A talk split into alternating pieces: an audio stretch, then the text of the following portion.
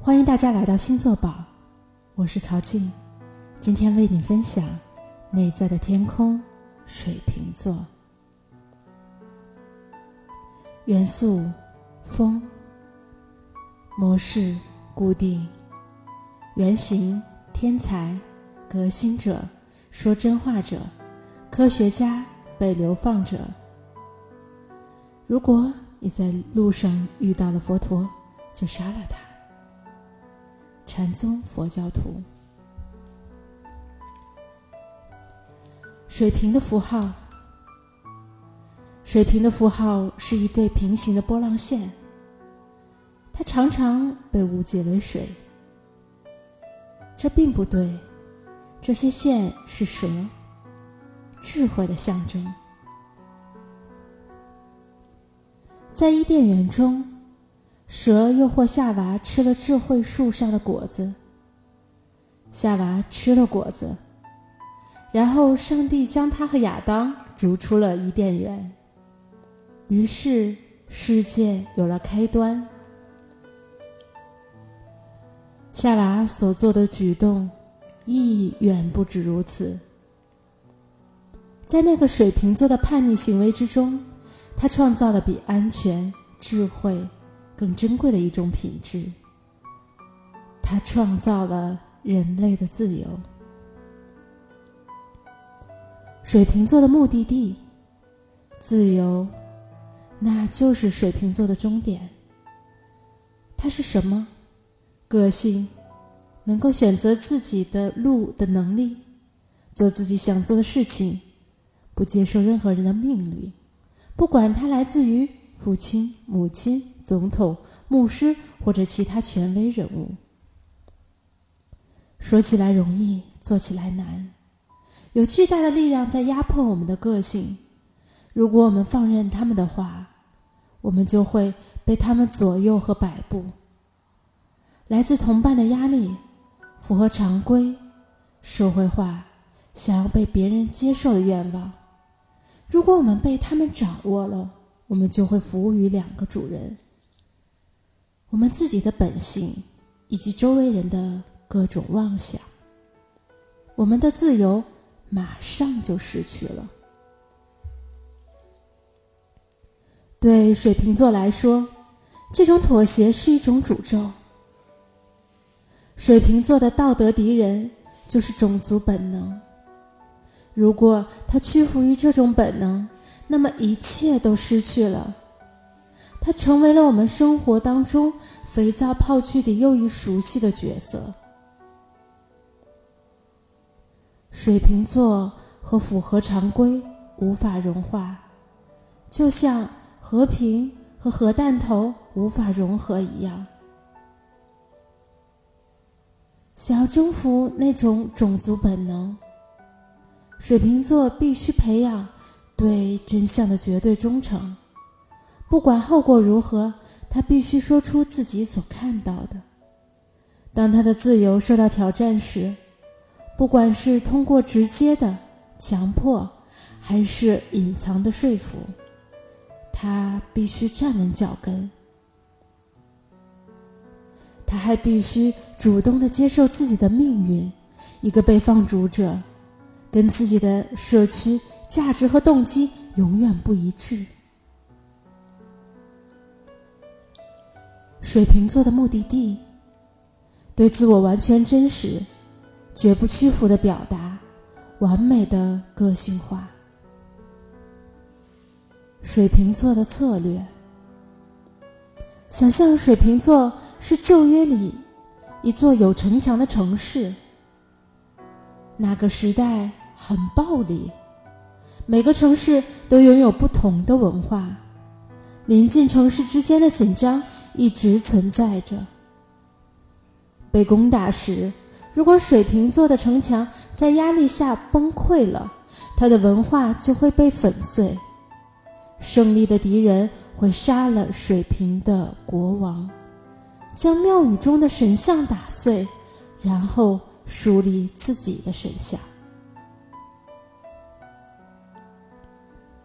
绝不能投降。一旦敌人通过了城门，一定是一场灭绝性的大屠杀。对水瓶座来说，只有一个策略：保护那些防御，不让他们受到任何损害。不会有条约，也不会有妥协，只有石头和炮弹的冰冷事实。这个城市的比喻是很恰当的，只是要保护的并不是一个社会历史的文化完整性，而是要保护一个人的自由和个性。敌人在城墙外排开，他们挤在城门前，他们扛着攻城木准备撞门。对水瓶座来说。那根工程木可以有很多种形式，不过从本质上来说，它是我们的文化想要服从已经建立行为模式的压力。我们的内在有一系列的偏好和价值，不过我们的社会对我们有其他的计划。从我们会说话开始，我们就会被编程。这些程序描述了什么是成功、体面和正常。对我们大部分人来说，进入这些模式是自然的，甚至是有帮助的。但对水瓶座来说，这就是死刑。水瓶座必须抵抗。功成木，他必须不受自己文化的胁迫。他的策略就是跟随自己个性的命令，总是自己做选择，不管这会让他周围的人如何愤怒，或者发出不幸的冷笑。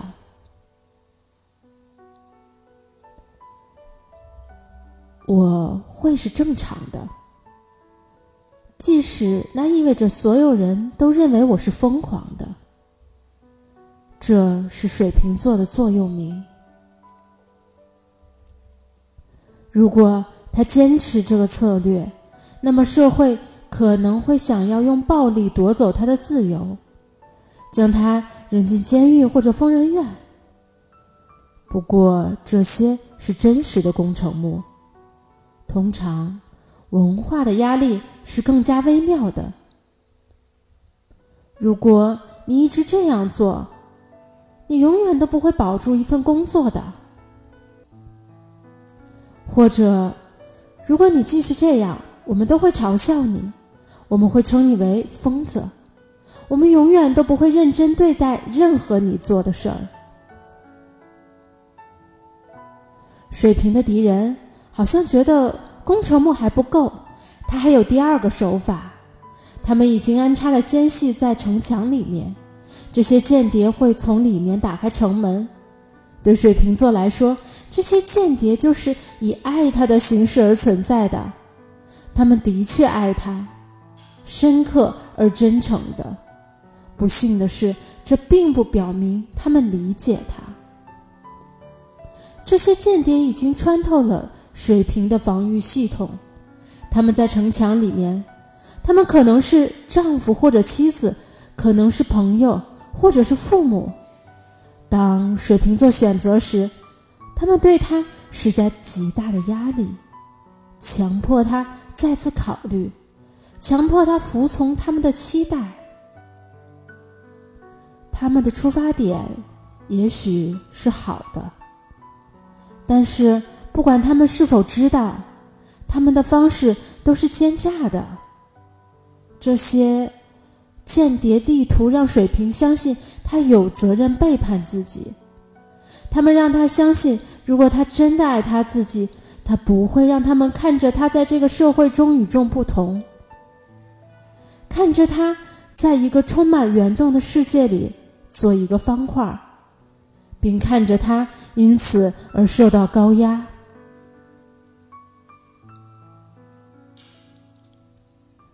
面对这些间谍是终极的水平考验，这比抵抗那些工程木来说难得多。在维护自己自由的过程中，水瓶必须使自己坚定如钢铁，以面对一个吓人和苦涩的考验。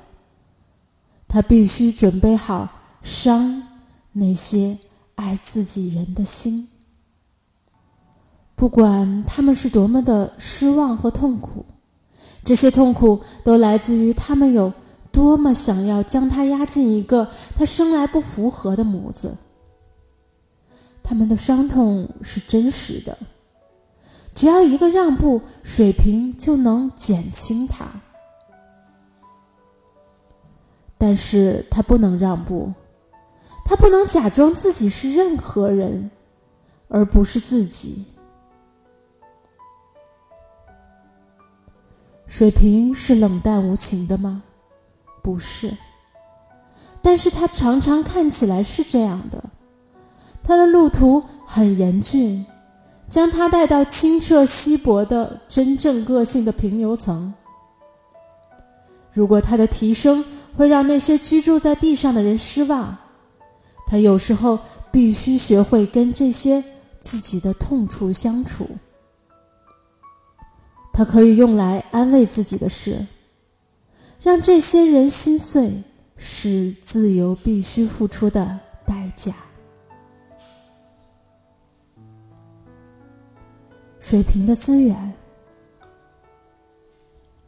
以前。每年在种玉米之前，我们都会献祭给一个处女给雨神。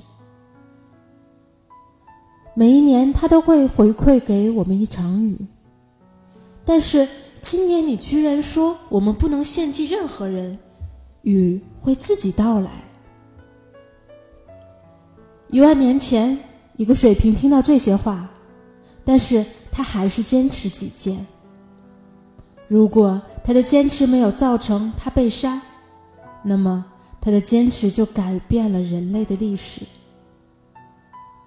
为什么这能发生？因为他看到了真相，而没有人能够改变他的想法。在一件很平常的事情里，他看到了别人所无法看到的东西。有一个词来形容这种。思想极端的独立，一个可以描述水平最重要资源的词——天才。天才，我们一般认为天才是一个极端聪明的人，但这是误导人的。智力只是天才的一个工具，而且它没有它也能存在。天才是去全新思考的能力，以新的方式来看待旧问题的方式。天才就是以一种我们没有被教导的方式去思考的人。水平拥有很丰富的这种特质。今年我们不要献祭一个处女。第一个有这种叛逆水平思维的。女人马上遭到了极度的压力。也许村庄里有一千个人，而九百九十九个人都认为这是一个疯狂的主意。但是我们的水瓶女英雄却知道这是真理，而这会支持他。这种感觉现在还在支持着水瓶们。他们知道。自己是正确的，即使没有一个人赞同。水瓶还有一个资源，如果没有这个资源的话，他的天才没有什么用，只是知道真理，还无法让一个人抵抗千夫之指。他的第二个资源就是一种不可改变的、不屈服的固执。一旦他站定了脚跟，南极的风暴对他来说也不过是清晨的微风。没有任何东西可以撼动他。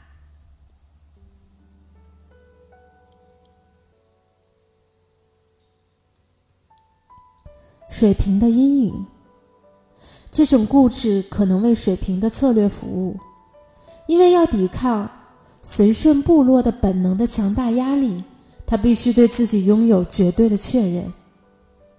在他的内心深处，他必须拥有一种无法动摇的确信，那就是不管他的反对者如何激烈或者精彩的否认他们，他的认知是正确的。但是这种固执也能毁掉他。水瓶可能会制造一个关于自己独立性的虚假故事。然后像一个死守阵地的士兵一样，用所有的顽固去捍卫它。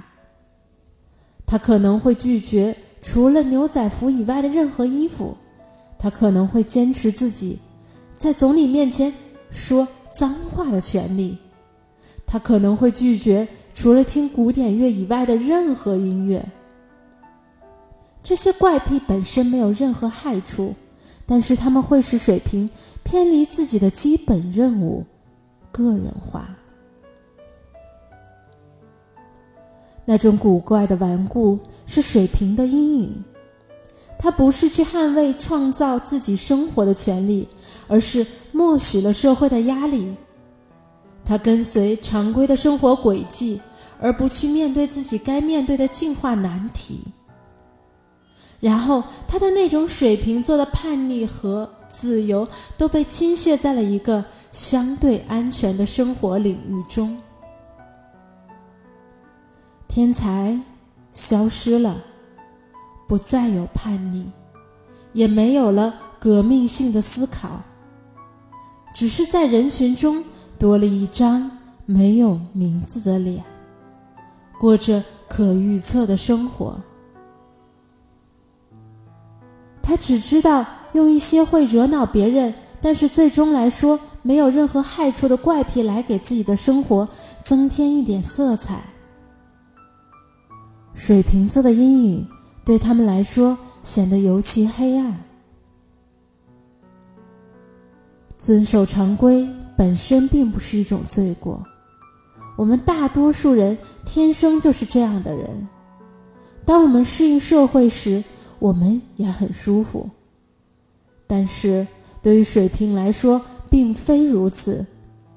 对他来说，常规只是一个面具。他可能会选择戴它，但是当他戴上这个面具时，他要付出沉重的代价。他过的就不再是自己的生活。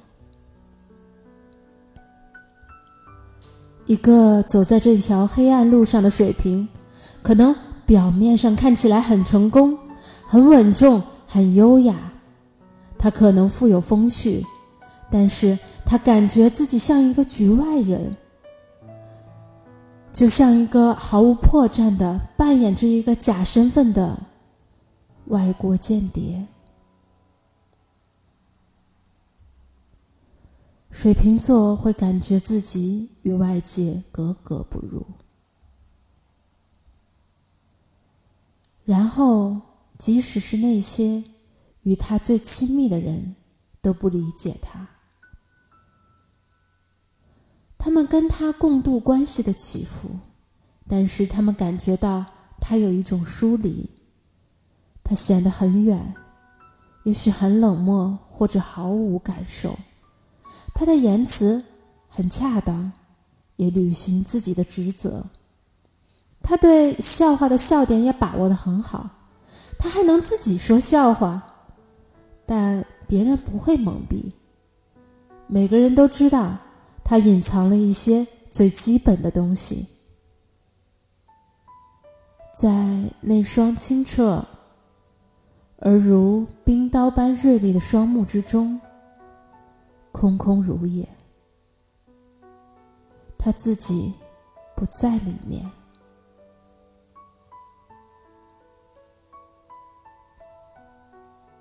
以上摘自《内在的天空》，作者斯蒂芬·弗里斯特。非常感谢你的聆听，欢迎你关注星座宝喜马拉雅账号。想要了解更多的星座分析，欢迎你关注。星座宝微信公众账号，宝是城堡的宝，在这里有很多跟你一样喜欢星座的小伙伴，我们一起来分享。今天就为你分享到这里，我们下期再见。